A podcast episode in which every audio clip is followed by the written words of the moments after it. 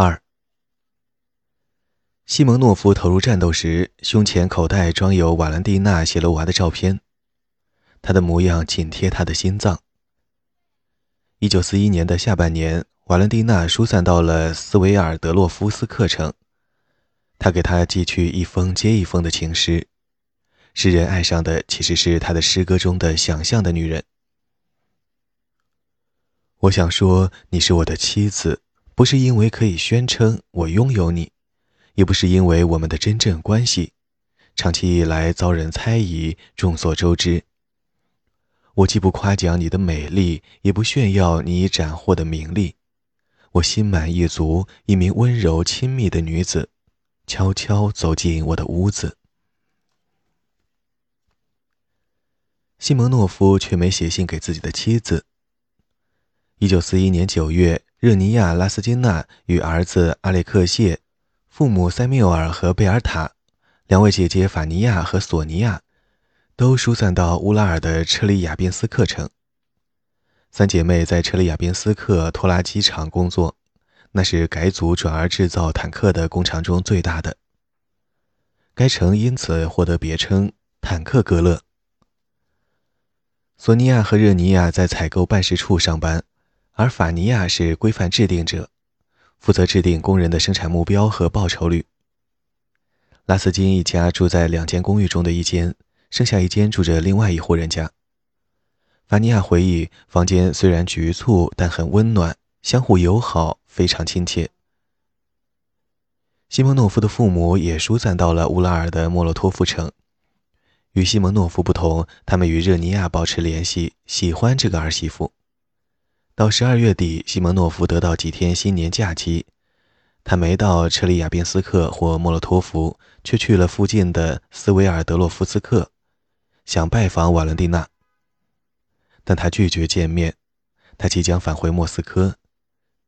于是西蒙诺夫只好飞到克里米亚，那里刚刚发动了一场主攻，试图从德军手中夺回克什半岛。瓦伦蒂娜继续抵制西蒙诺夫的求爱，她的感情另有他属。她似乎与斯大林的儿子瓦西里有短暂的恋情，然后又爱上了战争英雄罗科索夫斯基将军。一九四二年春天，他俩相遇于莫斯科一家医院，他在做慰问演出，他在疗养战伤。罗科索夫斯基是内战时期的老兵。一九三七年被捕，一九四零年获释于布铁尔基监狱，与妻女定居在基辅。战争爆发后，他被斯大林召回莫斯科，接过斯摩棱斯克附近第四军团的指挥权，参与了一九四一年秋天保卫莫斯科的关键战役。基辅被德军占领时，他与妻子失去联系。罗克索夫斯基相信，或愿意去相信，他已是单身。可以展开对谢罗娃的追求。他以为再也不会见到妻子了，但在他与谢罗娃相遇的两个月之后，妻子和女儿在莫斯科出现。原来，德军占领乌克兰首都之前，母女得以逃出基辅。妻子在莫斯科很快听说了丈夫和电影女演员的浪漫邂逅，不过西蒙诺夫仍然锲而不舍。这段爱情三角关系已成为苏维埃精英中的八卦传闻。被美其名曰“苏联 ”（USSR），指该三人的联盟。罗科索夫斯基的妻子决心阻止丈夫的移情别恋，便向斯大林提出抱怨。后者也不赞成他的重要将领因儿女情长而魂不守舍。一九四二年七月，斯大林下令罗科索夫斯基接管莫斯科南面的布良斯克方面军，必须全神贯注于战争事务。整个夏天，瓦伦蒂娜试图重温浪漫的旧梦。她已爱上英俊的将军，不顾一切飞到前线前去探望。但因有斯大林的干涉，罗克索夫斯基不愿见他。瓦伦蒂娜醒悟到自己对将军的热情将得不到回报，于是对不断赠送礼物和诗歌的西蒙诺夫有所软化。他跟他上床，但仍说不爱他。有时他还以残忍、侮辱的方式来利用他，甚至让他传递自己的情书给身在前线的罗克索夫斯基。当时，西蒙诺夫和瓦伦蒂娜的浪漫已变成一连串抒情诗的主题，家喻户晓。甚至在他们的恋情尚未成真时，在苏联人的文学想象中，却已是既成事实。这些诗歌中最有名的是《等着我吧》，写于1941年夏季。当时的西蒙诺夫距离赢得瓦伦蒂娜的芳心还很遥远。以下引文。等着我吧，我会回来的。只是你要苦苦的等待，等到那愁煞人的黄雨勾起你的忧伤满怀，等到那大雪纷飞，等到那酷暑难挨，等到别人不再把亲人盼望，往昔的一切一股脑抛开，等到那遥远的他乡不再有家书传来，等到一起等待的人心灰意懒。都已倦怠，等着我吧，我会回来的。不要祝福那些人平安，他们口口声声地说：“算了吧，等下去也是枉然。”纵然爱子和慈母认为我已不在人间，纵然朋友们等得厌倦，在炉火旁围坐，啜饮苦酒，把亡魂追荐，你可要等下去啊！千万。不要同他们一起忙着举起酒盏，等着我吧，我会回来的。死神一次次被我挫败，就让那不曾等待我的人说我侥幸，感到意外。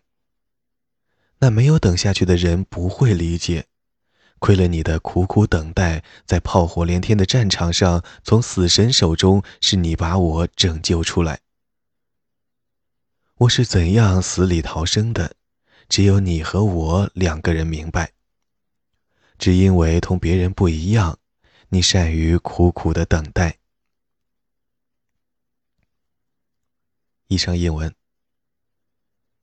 西蒙诺夫写出这些情诗，只为瓦伦蒂娜和自己，从没想到发表，因为他心里明白，他们缺乏社会主义现实主义诗歌所必须的社会价值。西蒙诺夫在一九四二年说。我认为这些诗句只是我的私事，但他待在前线战壕时，曾朗诵给其他士兵听，他们或抄写下来，或记在心中，想从诗句中寻找情感上的共鸣。更鼓励西蒙诺夫向《红星报》投稿。一九四一年十二月，西蒙诺夫回到莫斯科，他的几首诗先是在电台播放，再在《真理报》刊出，其中的《等着我吧》。获得了最为广泛的回响。这首诗在报刊上转载数百次，更被士兵和平民誊抄下来，四处流传，竟有了数百万个私人版本。随即，它又成了风行一时的流行歌曲。一九四二年，西蒙诺夫创作了电影剧本《等着我吧》，由瓦伦蒂娜扮演女主角，各地剧院纷纷推出舞台版本。士兵们将此诗抄写在他们的相簿和笔记本上，或珍藏在自己口袋里，以作护身符。他们还将反复吟唱的叠句刻在坦克和卡车上，甚至自己的胳膊上。给自己心上人的信，一时找不到合适的词语，就会引用该诗的字句，以表达内心情感。心上人的回信也会引述同样的承诺。一名女子写给前线的爱人道：“我的宝贝沃洛坚卡，好久没有收到你的来信，但我会等着你，你会回来的。”士兵们模仿等着我吧，经常加入自身经历的细节，写出自己的情诗。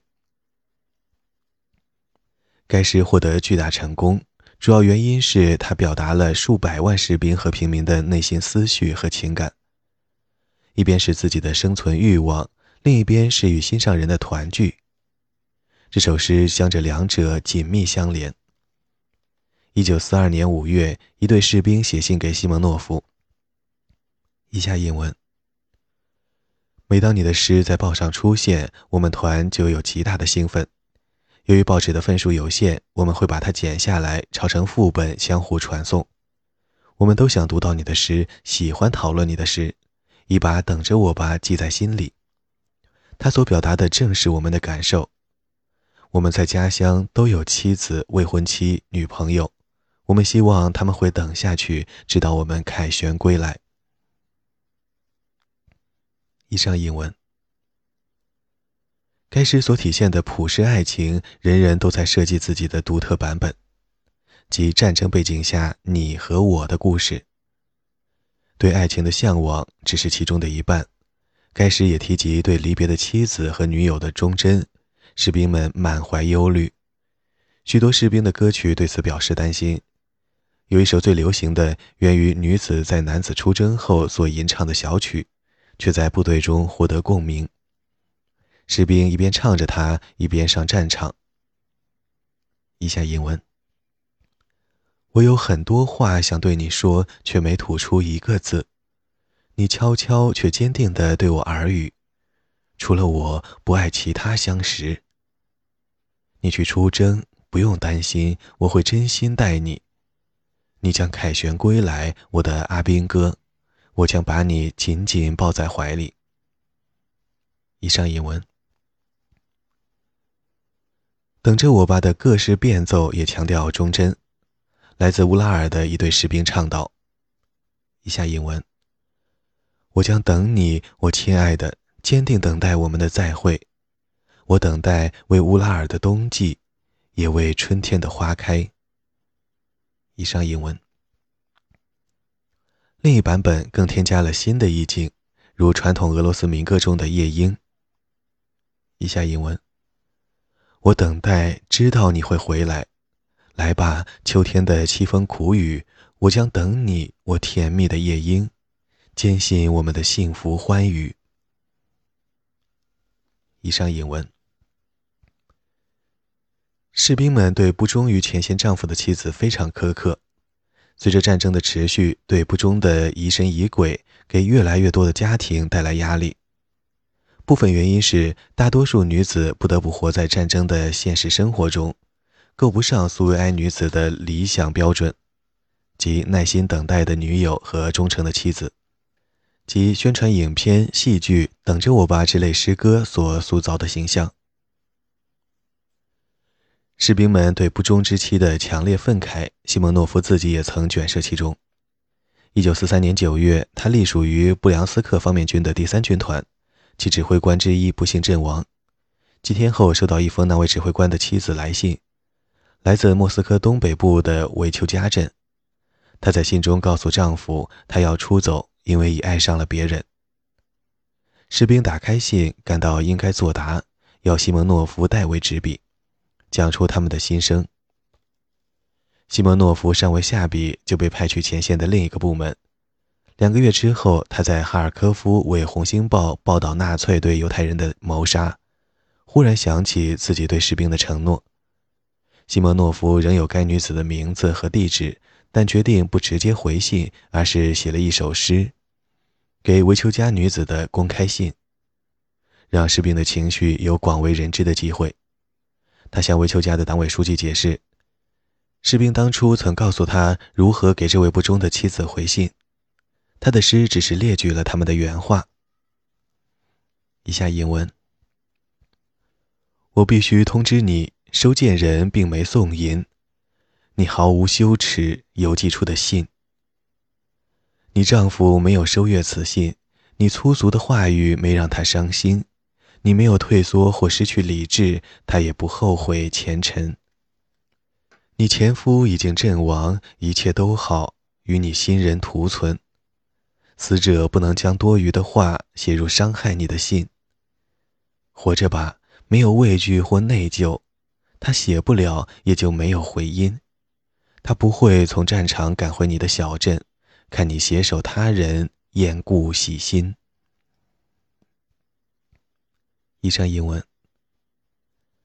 诗人玛格丽塔·奥列格说：“等着我吧，以及收在诗集《友与敌》。”一九四一至一九四五年中的其他诗歌，其广受欢迎的关键在于他们以强烈的个人色彩表达了普世感受。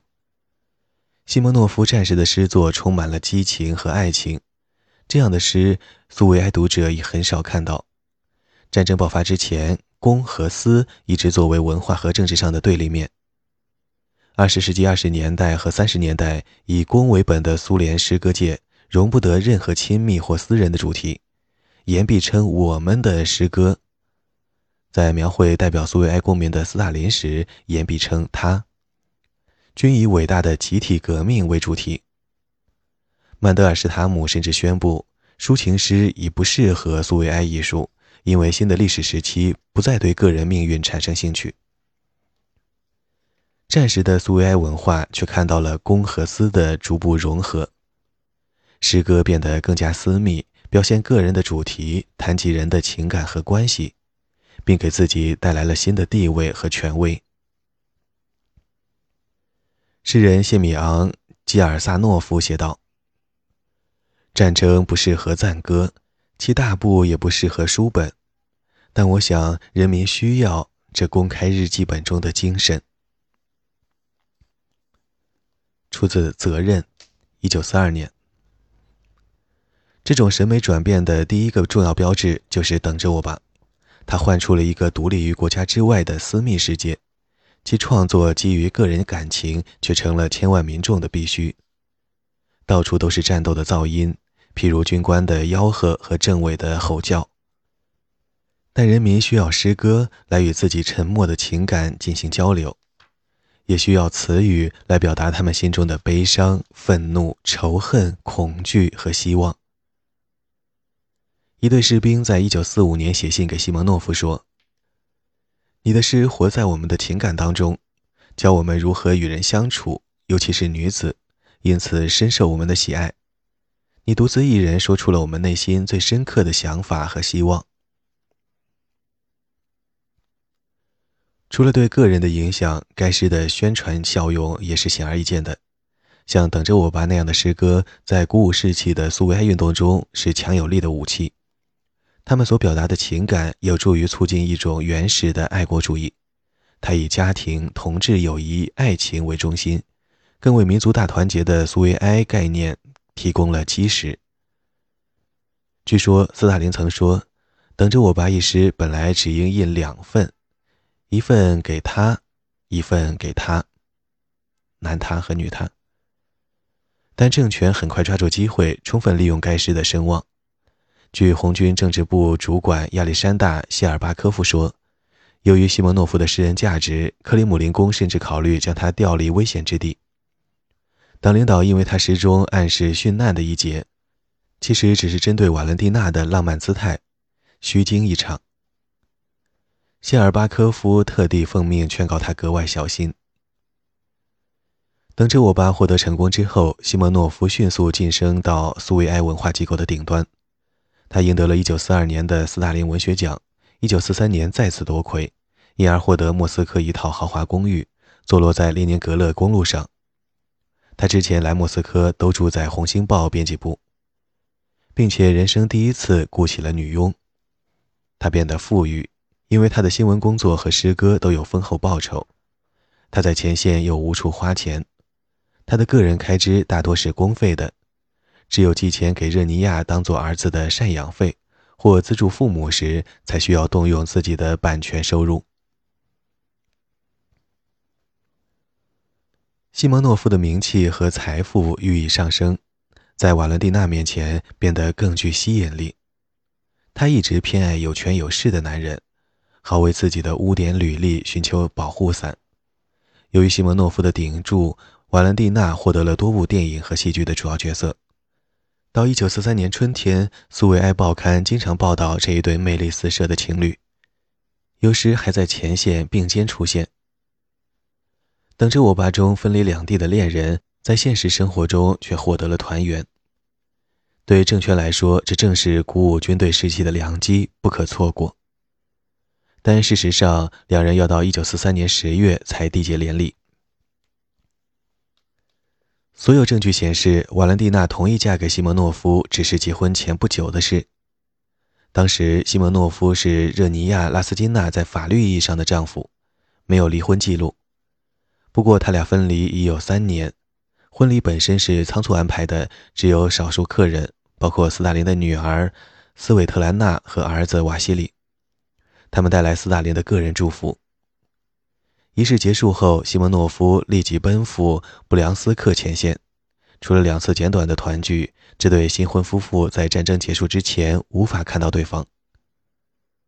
第一次是在1943年，瓦伦蒂娜上布良斯克前线看望西蒙诺夫；第二次是夫妇俩一起参观列宁格勒附近的前线。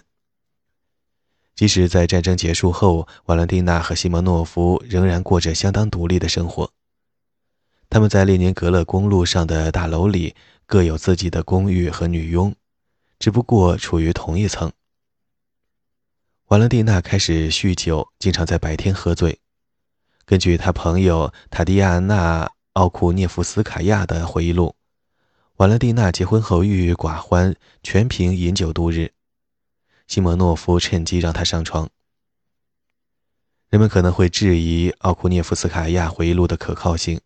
因为他对前夫鲍里斯·戈尔巴塔夫及西蒙诺夫的密友抱有深仇大恨，甚至对于西蒙诺夫本人也耿耿于怀。也有可能，瓦伦蒂娜确实在某一时期，譬如视他为苏维埃文化界中重要人物之时，爱上了西蒙诺夫。他的酗酒自有另外的原委，但毫无疑问，他们的婚姻像是暴风骤雨。远非苏维埃当局向公众宣传的幸福家庭，相互之间有不休的争论，但也有热烈的卿卿我我，至少可在西蒙诺夫从前线写给瓦伦蒂娜的情书和诗歌中看到。但直到1950年玛利亚出生，他们才有孩子。当时瓦伦蒂娜已屡屡背叛西蒙诺夫，有过不少外遇。